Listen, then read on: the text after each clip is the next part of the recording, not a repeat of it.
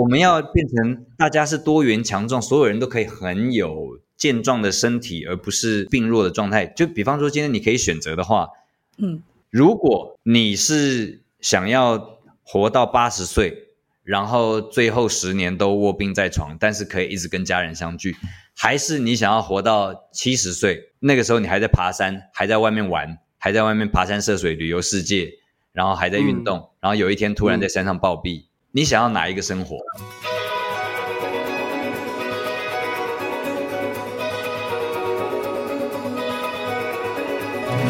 艺术家的 ESP 发现你的超感应能力。在这个节目当中，我们将邀请艺术家跟你一起聊聊天，聊他们的生活观察、人生体验，聊他们的工作管理和创作灵感，让艺术与生活不再有距离。哎，艺术家到底在想什么？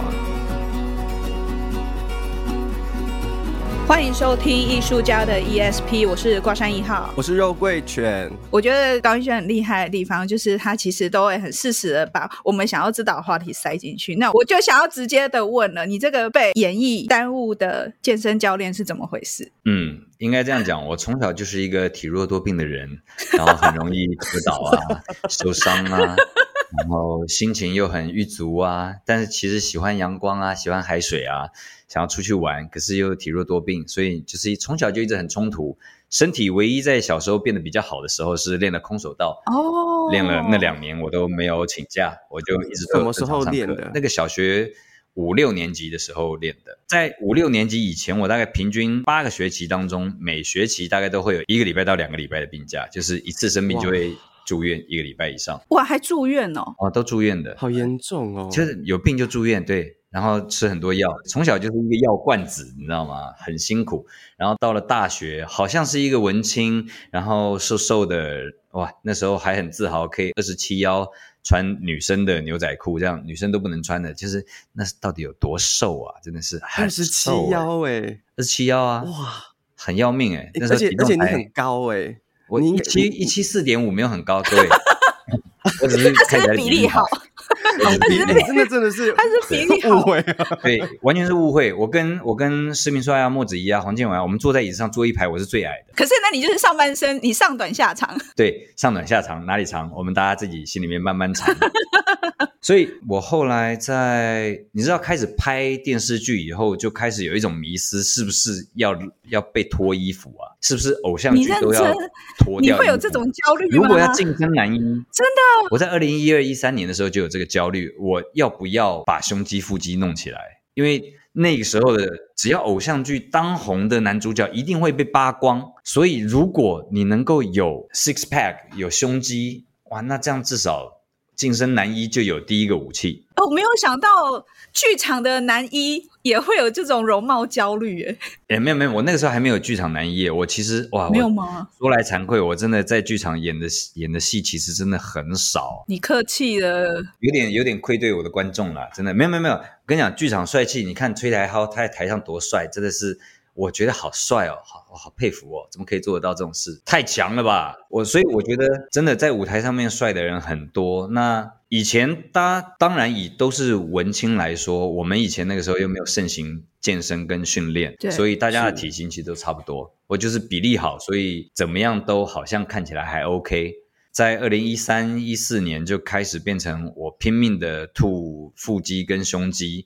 所以就变成我自己在家里面做伏地挺身、仰卧起坐，每天都做，每天都做，然后好像长了一点东西，好像有了，嗯嗯。可是现在回去看以前的照片，还是觉得哇塞，那真的很瘦小，很瘦弱，就是都有没有错。但是其实穿衣显瘦，脱衣有肉，因为脱衣只是瘦，只是有肌肉的瘦，还是瘦。所以就变成说，我到了二零一七年，跟我的第一个教练接触到在健身房的杠铃重训，然后开始练习到深蹲跟硬举，还有其他重量训练的动作以后，我的生命开始有一点点不一样的改变。等于说，一切的契机是从那个时候开始。哦，想知道，想知道。最好笑的是，我的教练在第一次看到我的时候，心想说：“哇，这个小腿比大腿还壮，是怎么样？”有这么夸张？小腿就是基本上我的大小腿比例上面来讲，就是小腿跟大腿差不多。肉桂卷你也差不多吧？我大腿很壮，其实我大腿比小腿壮。对，没看过，因为我以前以前故意练的，哦你以前至少要有练，对不对？你要要不然就是，但是我呃是我是太喜欢那个京剧的起霸步伐，所以我几乎有一个学期每天在阳台上耗腿。啊，对，那你有耗腿，你有举腿，那你有在慢慢的练习走，那你的腿就一定会变得比较强，因为你必须重心要能够扎在中段，稳在下盘。嗯，对，那这嗯一定会练到腿啊。黄建伟也是从他练了柔道跟练了气功以后，他的臀腿就是变得非常丰满。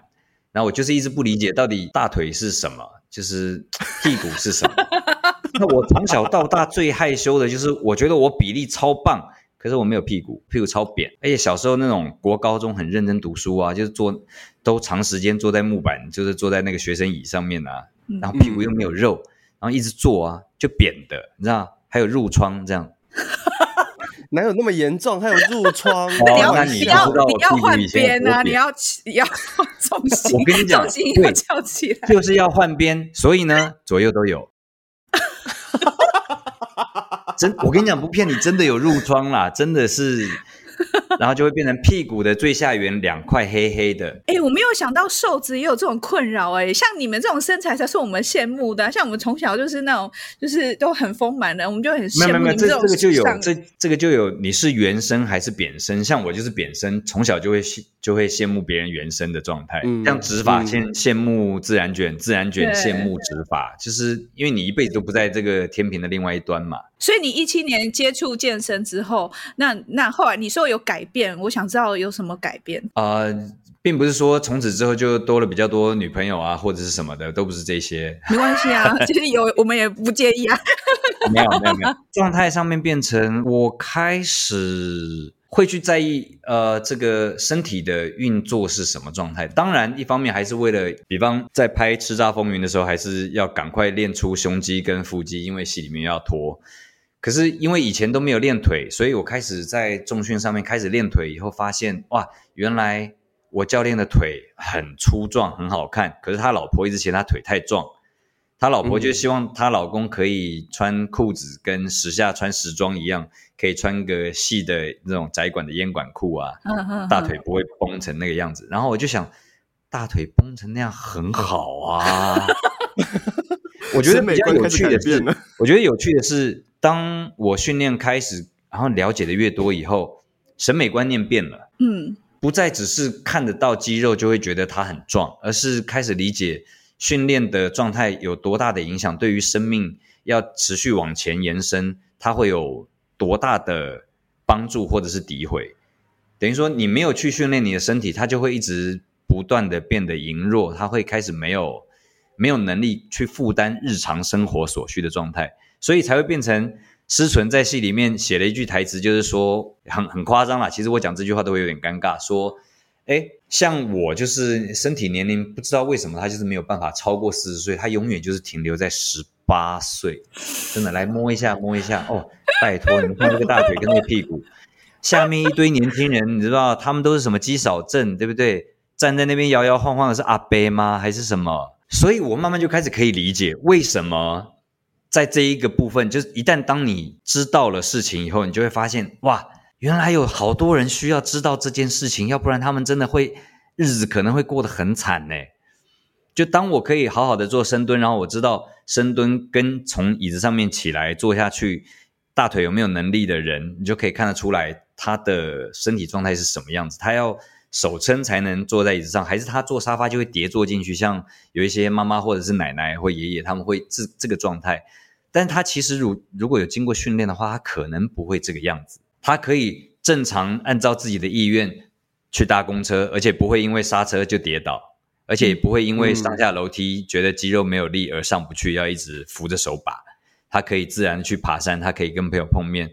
我们要我们要变成大家是多元强壮，所有人都可以很有健壮的身体，而不是病弱的状态。就比方说，今天你可以选择的话，嗯，如果你是想要活到八十岁，然后最后十年都卧病在床，但是可以一直跟家人相聚，还是你想要活到七十岁，那个时候你还在爬山，还在外面玩，还在外面爬山涉水旅游世界，然后还在运动，嗯、然后有一天突然在山上暴毙，嗯、你想要哪一个生活？当然是希望到最后一刻，自己的就是行动都是自由的，而且还是在自己觉得快乐的时光上。就比方我们以前会大家说很理想的、很梦想的，想要死在舞台上，说出这样浪漫的话，是不是？大家心里面多少都想过这种想法吧？就算没有说出来，就算觉得说出来有点有点羞耻、有点丢脸，但还是想过嘛。对啊，就是这种感觉。我希望我人生可以断在一个制高点，是我一切都可以自己来，而我的身体决定告诉我，我们现在登出好了。对我来说，我觉得这就是一个很圆满的版本。对，对对对，嗯、我觉得这是相当对于每一个个体来说都是非常圆满的版本。唯一的难过只是留给还没有办法接受这么突然讯息的人，他们会有一段比较强大的悲伤。但如果我们是动物的话，嗯、我们就可以更能理解，其实动物对于死亡的悼念是有的，但是不会维持那么长时间，因为这是生命必然的过程。嗯，他们还是会悼念，但是不会挂虑那么久。那我们只能说啊，如果家人是癌症过世，我们至少可以有这一年的时间陪着他度过这段时间，留下很多的记忆。但如果我们有 seize the moment，我们每一天每一刻都很认真的过日子的话，那我们是不是其实有很多平常很美好的记忆都留着，而不是最后如果躺在床上那种把过去的十年这样慢慢的诉说出来这种故事。我希望大家脑袋里面记忆最深刻的自己的亲人都是最活跃的样子吧。嗯，所以开始开始觉得这件事情很重要，开始觉得运动很重要。一开始训练其实最原始，除了想要晋升男一啊，想要有这种想要脱衣服啊，有六块肌，同时也好看。对，希望脱衣服也能好看，但是同时也在想，我我希望我有一个好用的身体，可以让我演戏的工作可以支撑更久。所以一开始有这两个概念在，嗯、然后我开始训练，开始运动，但是发现我原来以前都训练错了。诶，怎么说？怎么说？因为我们都照着影片那种七分钟腹肌啊，八分钟胸肌啊，十二分钟有氧啊。是是是是，但你知道为什么胸肌或者是腹肌训练它叫做七分钟或者是六分钟吗？为什么？因为那就是一个 set 的腹肌训练而已。哦，就一组。因为本来腹肌。就只能容纳这一个时间点燃烧到最大值，可是你还有胸肌，还有腿，还有背，还有脖子，还有小腿，还有脚踝，还有屁股，对你还有好多地方要训练跟运动，不是只有不是只有腹肌啊，嗯，是不是超、嗯、超奇怪的吧？嗯、一个人四肢都非常的羸弱，然后就是一个腹肌这样又粗又大，然后 超奇怪的吧？一个人只有画漫画都会觉得啊，算了，漫画不准，因为漫画都是二 D 的，二 D 怎么样都可爱。我就自己训练，照那些影片练练练以后，我为了要胸肌、腹肌嘛，对不对？正面看得到，这就是一个照镜子的身材，对对不对？我镜子看得到的部分就好了，我从来没有管镜子看不到的地方，对，所以我的背面都没有在管它，我只管我的正面的正面，只管是不是鸡鸡大，没有在管有没有屁股这样。殊不知脱衣服 导演还讲你要侧身，然后后面就发现啊没有屁股，对，大家说没有屁股啊，前面凸就好了，有没有屁股重要吗？也不是这样子吧？哎，各位，你各位，你各位要有屁股，好不好？现在新的时下的男生是要有屁股的，好吗？对，后来觉得是我希望不要出问题，因为我现在都还在还以前小时候受伤跟乱练练出来的这些问题的债。我也有朋友问我说说，哎，他现在想要想要训练，我就会问说，为什么想要做这种腹肌的训练？目的是什么？他说，我当然希望穿美美的啊。嗯，然后我就想说，嗯，我当然会跟你说这样子做是 OK 的，照着那些做也可以。可是你会受伤，你现在不会受伤，你迟早会受伤，因为你一旦觉得这样子做可以，因为别人做七分钟就有腹肌，所以你也可以做七分钟就有腹肌。但没有人会告诉你那是花了五年、十年累积练出来的。他除了做腹肌以外，这一个人这个运动员在做的影片当中，他其他的都有训练，不是只有练腹肌。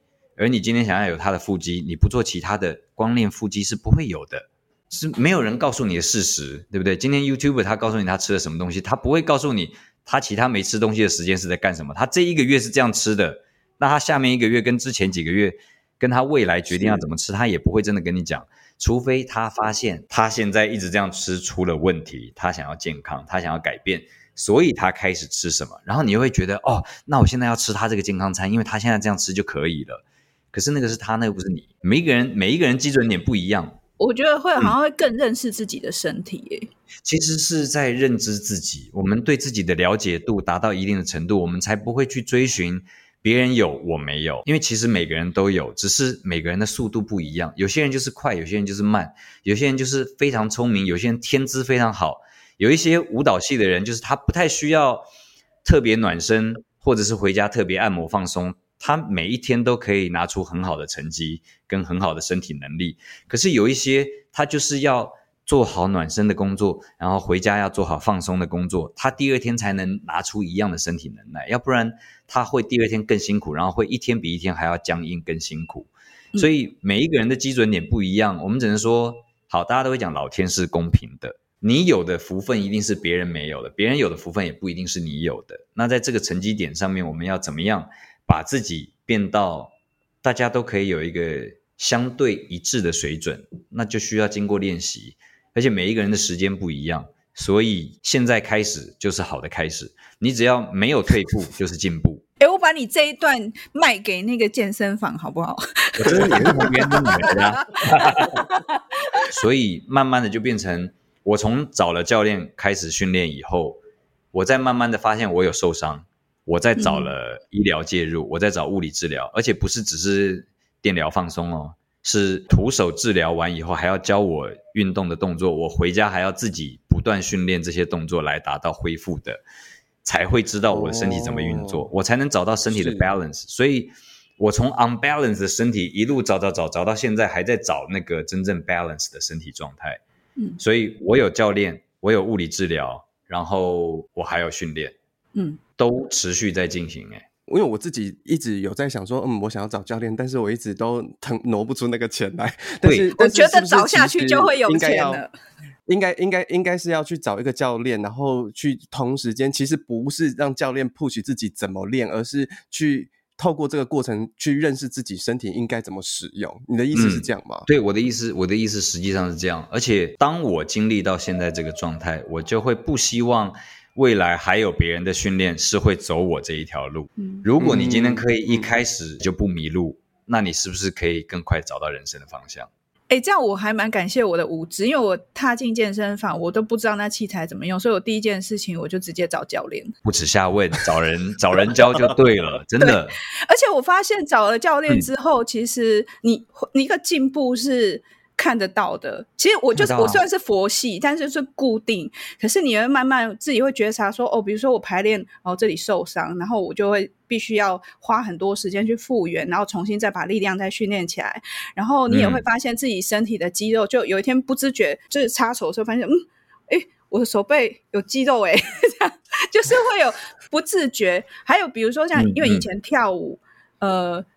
我我觉得舞蹈其实以前的训练是没有教你如何使用正确的肌肉，所以我们常常就会用肩膀去代偿，结果我才发现说我的背其实没有力，完全没有力，然后要重新整个把训练把背训练下来，然后。然后又因为胸部比较丰满，会缩，会害怕。小时候就是有一些不好的经验，会害怕，会缩起来。可是你这整个拉起来之后，你才发现说，哇，我连同我的肩颈、我的头皮都放松。对，而且你的你的脖子就会架回到你的身体上了。对，嗯，这这完全是一个非常有意思的状态。嗯、因为比方像我们之前在演出，没有人想交作业独剧的时候，那个 OD 演出。很很可爱嘛，很有趣。我的物理治疗师有来看，然后我治疗师就一边看一边在理解我的疼痛的状态跟我演出有什么关系。然后他也一边在理解每一个演员不同姿态上面他容易酸的地方跟疲惫的地方是什么地方。然后他就跟我说，OD 很厉害，因为他的脖子是放在脊椎上，身体是保持很平直的状态。然后我就想，哎，对耶，这样一讲好像是这样哦。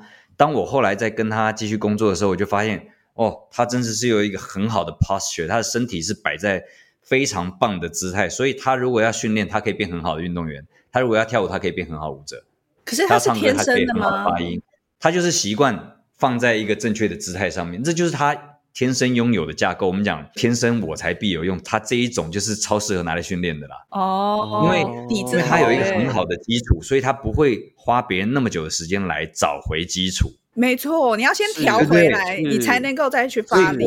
在这边，我们必须要代表所有广大的男性跟挂山一号说一声对不起。我们这些男性让你们小时候造成了一些不好的阴影，才会这么的低头，把自己的这个身体这样子造成一个不好的姿态。我知道很多女生会这样，那其实真的这是环境跟一些传统观念影响造成这种束缚。原谅你吧。对。对，谢谢，谢谢，谢谢，谢谢。而且你现在，你现在有背了，对不对？你现在有背部肌群了，对对对，中下斜方肌会发力了，你的整个背部可以站起来了。你会发现你的背的肌肉，你开始会有很细微的观察说，说哦，原来不是只有一整块背，还有里面还有很多不同的位置，这样。所以你自己在不同姿态上面就可以感觉到哪边在哪边在用力，哪边没有用力，哪边可以同时用力，哪边没有。好，还会有时候，比如说左边哦，觉得今天左边很累，就左边会放空，然后你就会发现你的力量会不平均，然后你就回来观察自己，哎，我这最近这几天我的生活是不是发生什么事情导致我的力量会倾斜？好，你看我们都活到了这个时候才开始思考，我们的身体是怎么长长成这个样子的。其实，如果我们能够在国高中的体育课，不是只是让大家去打球哦，体育课如果能知道有教，我们至少会留下一点点概念。嗯，我们不会对于身体这么无知。嗯嗯、然后慢慢的到大学的其他的选修课，还可以再把这些知识，就是我们除了学理，除了身体的运用以外，我们还要有学理的支撑，我们才能知道的更多。所以能不受伤，才会是运动最大的方式。真的，我都觉得我现在都是一边去做物理治疗，一边来理解身体。然后慢慢慢慢，经过多年的调整，到了今年，我跟我的肌力体能教练一起上课，也差不多十个月。然后这十个月的训练跟调整和我物理治疗，现在终于走到同一条线上，都可以训练有辅助我的这个治疗的姿势改变，然后我治疗的姿势改变也有辅助到我现在训练的力量发展，所以慢慢的在朝我想要走得更好的身体的方向。终于走到了一个三岔口的点，开始要从岔路并行，开始一路往前。对，哇，你看你你刚刚说从一二一三自己练，然后一七找教练，你看这样几年呢？对啊，一七到现在就五年了。对，而且这五年这五年当中，我现在有在追踪的一些运动员，他们有一些就是同一年开始哦，然后他们两年前就已经在比赛，而且是成绩很好的那一种。那你会就是有这种天才，练两年就可以去比赛，非常强力的这种。那你想要比赛吗？我觉得，我觉得比赛的话会变成它是另外一种身体训练，它不是因为一旦你要为了比赛，它就不会是健康的。一旦你为了要演戏，你要做一些姿态或者是角色的设定调整，你就不会是健康的，对不对？是，所以是比赛有必须要付出的东西，但如果能在有限的年日当中。也能把比赛参加到我的，我会觉得我的训练有一个想要去的方向。我可能如果做到一个结果，我会蛮开心的。所以如果能往业余运动员走，从四十岁、四十四岁开始，我觉得是蛮不错的一个前进的方向啊。所以你这个中年大叔快要没有火了，那这件事情有帮你打开，就是一个火苗这样。哦，健身跟训练给我打开的另外一个火苗是。我才会在两年前觉得，如果我都没有戏演，我是不是转行去做健身教练？我的第一个教练，在我跟他练了一年以后，他就说：“哎，其实你现在也蛮有概念啊，我这边有一些书，你要不要拿回去看？”我的教练以前也是不读书的，因为要考教练，因为要考到各种证照，因为要各种学习，所以是为了要把自己的嗜好当成工作，所以才读书。就跟我们当年成绩不好，进到北医大，然后我。成绩突然变得很好，因为我开始认真在读我想读的东西。是，所以慢慢慢慢，如果说一个东西的热情消失了，你还可以找到另外一个可以继续下去的热情，那就可以再把同样的心移过来燃烧。然后我发现，其实练到最后，你会发现它其实跟表演很像。对，我就超想问你这个。嗯嗯、当我今天在练的时候，教练跟我说：“哎，来，我们来深蹲哦，哎，四十公斤，哈，六十公斤，哈。”然后练了几个月以后，就说：“哎，我们要来，该要该要来蹲八十了吧？不要啊，上次蹲八十很痛哎。”就开始有各种你知道各种恐惧感。那今天演一个没接过的角色，也是从零开始啊。你从来没有接触过这个角色，也是从零开始啊。如果你一开始就设限，不行啦，那真的就什么戏都演不好了耶。嗯，我们都也是在锻炼那种内在的肌肉。因为本来今年八月要比大力士嘛，然后中间就有一段训练，我就急了。所以我的动作就不在一个好的动作序列状态，所以造成我的腰部不是脊椎本体身体结构在支撑，反而变成里面有两块腰大肌过度燃烧，就整个背部肌群都抽动紧绷起来，它就是为了让你不要再用力。对，所以反而变成我整个人就好像瘫痪一样，哦，我没有办法弯腰这样，因为超痛。所以因为那一次的训练出了问题以后，我在物理治疗那边那个治疗所的那个执行长就说：“嗯，那你现在知道是这样子了，那你是不是应该要调整一下心态呢？” 我说：“你要练的应该不是只是身体了吧？你应该要练心了吧？”对，然后我才想啊，好有道理哦。因为今年初我跟我现在的黑熊教练开始训练，我跟他训练我都很放心，因为他帮我加杠片，我就让他加，我也没有再算重量。嗯，然后那边杠片都是黑的，都是铸铁，所以就是你就不会去记得它是什么重量，这样我也不会去算，我也懒得加，反正我数学不好。他哪一片我就哪一片，嗯，他哪一片我就哪一片，嗯，他哪一片我就哪一片，就一直加，一直加，一直加，然后起得来就起得来，起不来就起不来，反正教练看着。对，然后才发现哦，我早就已经突破以前的 PR，我早就已经在练一个。没有走过的数字，然后数字都已经不是数字本体的重点，因为我在练的时候，我根本不知道它多重。是，所以如果今天你去试镜的时候，你只你你脑袋里面只是想说我要试上，那你去试镜是不是就很大压力？嗯。可是如果今天来试镜，就是我今天就来完成我今天要做的事情啊，有就有，没有就没有，就这样。如果就跟我今天要硬举，要把这个重量从地上举起来，如果我没有设定它几公斤重，如果我没有设定它今天是要。试李安的镜还是试谁的镜还是什么？我没有做这样的设定，然后我就去了。我可能一无所知，获得的效果会比原本预期的还要好。哎，就你有我，我同意耶，真的嘛，对不对？对，我同意。你的你的脑袋里面会没有压力的阈值，嗯，你不会设定它可能对你来说是这么大的恐惧。就它一样都是恐惧，但是就哦，那就反正就这样。尽量试啊，尽量试。然后我就、就是、我就有就有啊。看得到方向，可是看不到尽头的感觉，我比较喜欢。就是我觉得好像可以去尝试，然后反正哎，你还有力气，你就多一点，多一点。或者是当你在做这件事情，或是比如说我们在导戏啊，或者在写剧本的时候，我们就再尽量试，尽量试。可是当你在一个比如说不管是时间或者是数字的压力的时候，你就会开始在那个底线之前徘徊，你甚至可能没办法到达那个目。目的反而还差一点。对对对，完完全是这样。这个我想到以前我大学还在演那个危险关系，做林如萍的那个学期制作的时候，那我以前是一个道德感很重、很强烈的人，然后我要演法勒蒙这个角色，一个纨绔、哦、一个浪荡子，是距离很遥远的，对，对、嗯，非常遥远的多情男子，对我这个。大家都讲我很避暑的一个这种专情男生来说，是很不一样的路线。那后来有一次在演出当中，好像是如萍找了一个导演朋友来看，然后他看完以后就说：“嗯嗯嗯，我觉得你们大家都在追一个一分两分的进步，就是可能这样子，当然会进步，一定会有，因为你一直排就一定会进步嘛，就跟训练一样，你一直这样子走，一直重复同样的训练，它会进步，可是它不会有跳跃性的进步。”因为你没有换一个脑袋的 setting，所以你们现在在追的是呃六十点一、六十点二点三，好，今天终于增到六十五了，然后可能有六十四点七，就会有这种小幅度的进步跟小幅度的退步。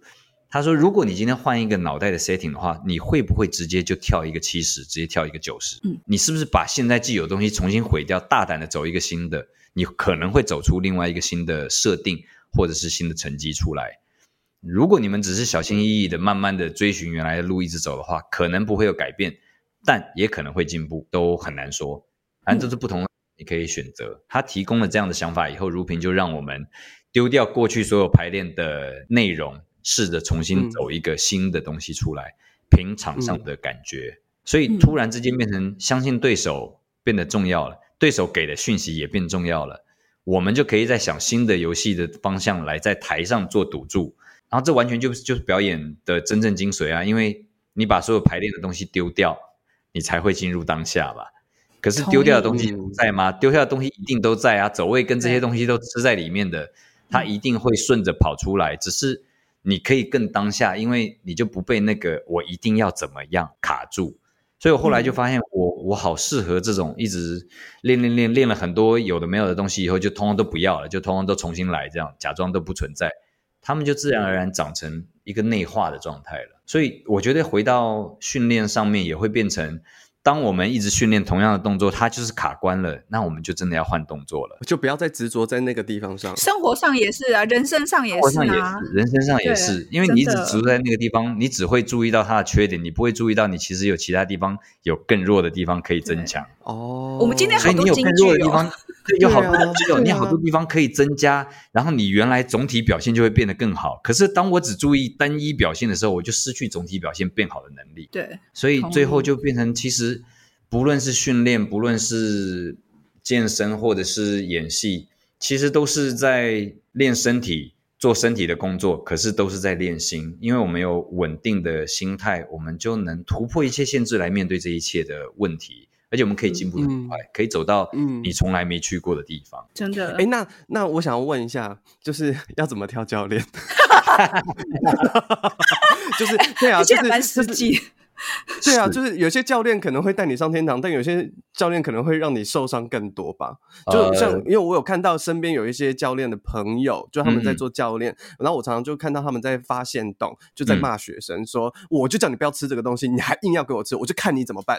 或是就是就我就想说，有这么严重吗？大家如果作为一个 IG 观察家的话，你就会。在你 follow 的这些呃这些好网红、运动网红或者这些运动教练，他们的发文上面，他骂的这些人是不是常常出现？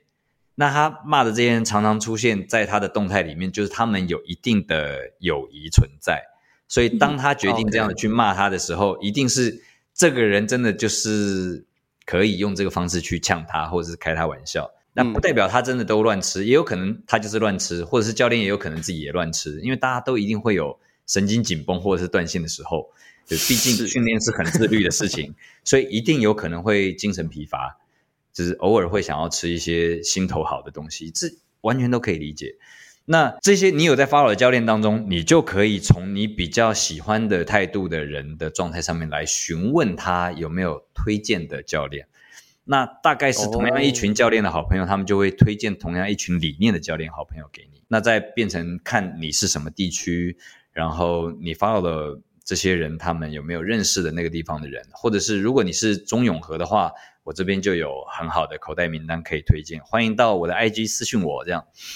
然后如果你有 follow 我 IG 的话，你就会知道我在哪里训练了。好，我有这一群很棒的教练朋友。嗯训练有好多种，你今天是要跑慢跑的，你要跑长跑的，你要跑三铁的，你想要练健力，就是深蹲、硬举跟胸推，这是健力的一种训练。那还要这是三项的比赛嘛？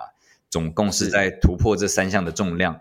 那这是一种训练方式。可是如果你是练瑜伽的人，那你就不需要，不适合来练健力，因为你又不是要当一个健力运动选手的身体，所以你的脊椎。肌肉的强度会是不同的。你今天是长跑者，你就不会拥有短跑者的身材，因为这个肌肉跟那个身体状态是不符合那个训练样貌的。你喜欢什么样的运动，跟你想要做什么样的训练，都牵扯你要找什么教练跟做什么样的训练。那如果你什么都不知道，都不知道应该怎么训练的话，我就会直接很推荐，很简单，可以直接上网找怪兽肌力体能训练中心，他们有很简单的初学者的八堂课，让你知道。基础的训练长什么样子？当然还有很多是，还有很多是想要学健美的哇。那健美的就有很多很多的健美网红在不断的 po 文。我会建议你可以去找不断还有在进修的教练，因为他希望给学生更好的，他就会进修自己。那当他已经是一个很高的教练，他可以带出很多的学生，然后这些学生还可以不断在进修，那这样子的教练也可以。所以我之前就想说，好，山不转路转，如果戏没有得接，我就去考教练。反正我的教练都这样说了，嗯，那我就去考教练好了。结果考了以后才发现，哦，我还想要学的还更多，所以我后来又再继续去跟我现在的教练好好的上课，好好的继续学习。对，希望未来如果真的还有办法变成经营教练，或者是把训练运动当做副业来经营的时候，我可以有更好的资源或资本来教给我的学生。所以你现在是还没有成为教练，就是还没有我。我有考到教练的证照，但现在也过期了。今年本来应该我要在去年的两年当中修一些学分来延续我这个国际教练证照的资格，但就后面这一段时间工作，就现在很红啊。啊，现在很红啊，在那个得奖的时候说，我终于得奖了。其实我很为你开心哎、欸，所以我们应该真的对，虽然我们也算从小嘛，就是我们从学生时期就知道那个高英轩是学校的风云人物，然后他也都一直演了很棒的戏，然后嗯，我觉得在这一两年当中，我们这个算同期也不好说了哈，但是就同期在四十岁上下、嗯、同期剧场出来的伙伴，一一的都在台上，就是站上台去，对，其实呃我会跟着一起哭哎、欸。那一天小帅上台，虽然他是用主持得奖，可是我也我也跟着一起哭。我我觉得我觉得小帅以主持得奖是对他来说很棒的一件事情，因为我们原本都一直觉得他真的可以靠这个有一番天地，因为这是他的强项，嗯、这是他可以做到的事情，而且他做的很好。他身为一个朋友在旁边就可以做得这么好，然后他上节目还把他做到更好，对，然后还得奖。我觉得这是超愉快的事情哎。对，像以前我们看到这些进到演艺圈的这些演员，好了，他们就可能你很年轻的时候发光发热，然后从剧场。跨进影视，好像大家也都熬了一段时间，我也都分别的听说，比如说你可能在剧场非常的资深，可是你进去还是要从零开始，然后才慢慢到走到现在的位置。嗯、那你觉得你在从剧场在跨进影视的过程当中，你有没有觉得是最困难的地方，或者是你觉得你已经克服，而且你也很开心的地方？好，在二零零四年开始拍了第一部，零五年拍了第一部电影以后，开始。零三年拍电视剧嘛，然后零四年电视剧上映，零五年拍电影，都觉得应该就会顺顺的上去了吧。然后零六年接到色戒的演出，想说、嗯、哦，应该都一直这样上去了吧。其实就没有，因为电视剧有电视剧的状态，偶像剧是偶像剧，可是那个时候的表演不是很好。所幸我在一年之初，电影第一部电视剧结束。接的第一部电影的时候，我有做到了很棒的表演调整，因为我有这一票演员朋友在旁边，然后我们互相找到了我的问题所在，所以我突破自己表演问题的缺陷以后，我就以第一次参加电影演出，十分热血的想要把它做好，所以我真的觉得我拿到很好的成绩在这一部电影里面。那在那之后，我就觉得我好像演得很好了。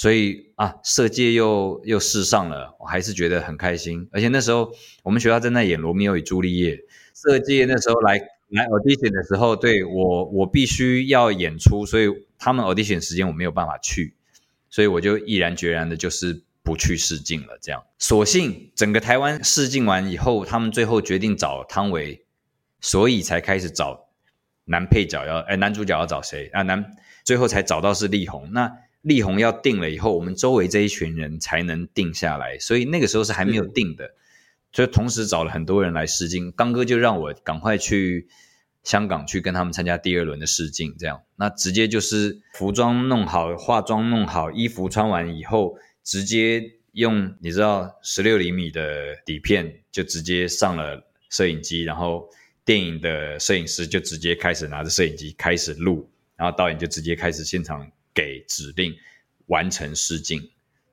所以第一次经历到哦，原来一个好的电影试镜完整的试镜方法是长这个样子的，就直接 filming，然后看 filming 的感觉对不对？所以在那一次试镜以后试上了以后，我就觉得哦，一定没有问题啊，一年之初都没有问题的，色戒一定没有问题，没有没有没有，色戒就是问题，我太 cocky，我太 cocky，觉得我会演得很好，我太有自信了，可是我没有能力支撑，所以我其实。演的很不确定自己到底演怎么样，我很想要得到导演的赞赏，得到朋友的赞赏，说：“哎，你演的很好。”可是没有，因为导演说了啊，这个谁演的怎么样啊？谁又演的怎么样啊？谁演的怎么样啊？大家都是一时之选，我就是那个大家，然后就想啊，没有被特别 highlight。啊，我真的如我所想的是演的不好。所以在后来我们去隔了一年，这感觉是一个很大的挫折。但是我要先打断一下，嗯、我觉得听得很感动。我从来没有听过一个演员可以这样侃侃而谈，重新用用这样泰然自若的方式去重塑自己过去，呃，然后看到自己过去的成绩。嗯，哎、嗯，我觉得你很 棒、欸，哎。哎呀，谢谢啦，我我只是比较诚实一点。没有啦，没有啦。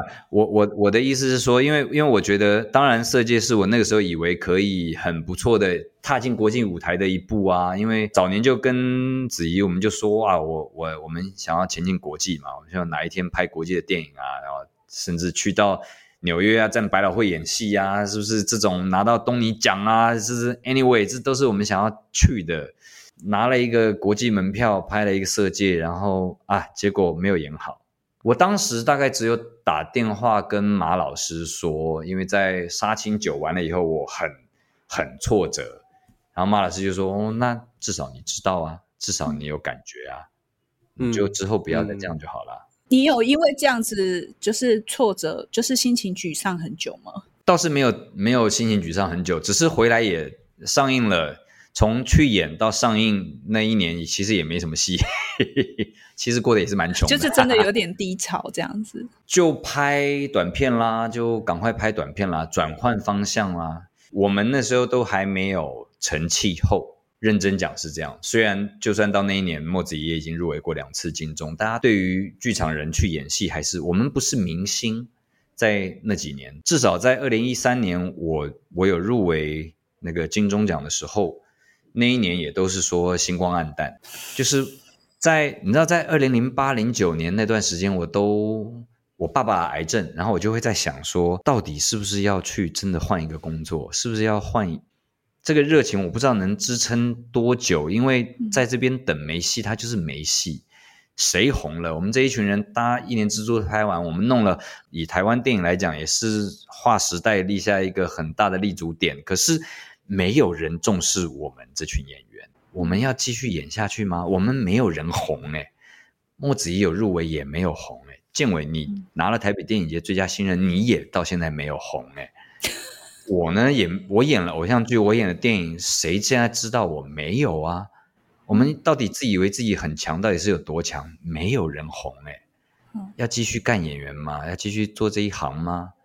我一直带着这个疑问到零九年。去当兵，一零年退伍，退伍以后重新想说好，我现在已经退伍了，我现在没有研究生，没有什么大学生这种学生的头衔，我要赚钱工作了，嗯，所以我就开始积极的去舞台剧演出，有人找我就接，social 找去，最后说爱我我就去接，独剧演出接，电视剧有节拍，他们在毕业前一天爆炸接，然后死神少女那边有缺一个角色，临时要找人，我可不可以去？好，我接。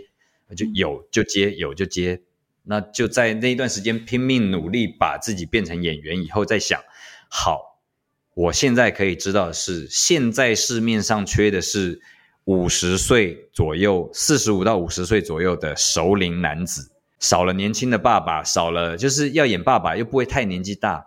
他又不是要演到爷爷，可是就是少了爸爸这一辈的年龄的演员，因为大概我们每一次听到有谁在找我们推荐的谁，大概都在忙，都在嘎戏，所以我就想，好，如果我们剧场演员的出路是中流砥柱的话，那就要到中年，那那一年是三十岁，三十一、三十二，就想，那说不定再过十年，四十几，我们应该都可以持续的有戏演，而且我们应该都会被知道了。